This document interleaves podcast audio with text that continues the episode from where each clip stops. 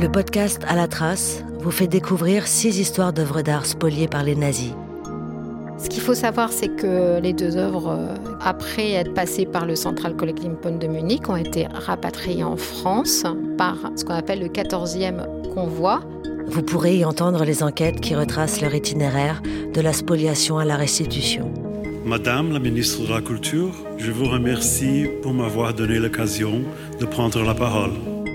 L'œuvre d'art n'est plus seulement un objet d'étude ou de contemplation, elle est porteuse de l'histoire de ses propriétaires les familles juives persécutées. Je n'ai pas connu Mathilde ni sa sœur Jeanne, toutes deux filles d'Émile Javal, acquéreur des tableaux spoliés. Pourtant, il y a deux semaines, une émotion m'a remué les tripes.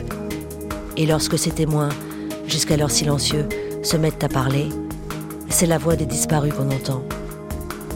J'ai vu immédiatement le profit que je pourrais en tirer pour mon pays.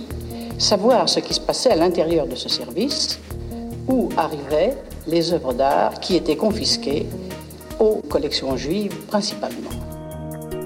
À la trace, un podcast proposé par le ministère de la Culture, mission de recherche et de restitution des biens culturels spoliés entre 1933 et 1945.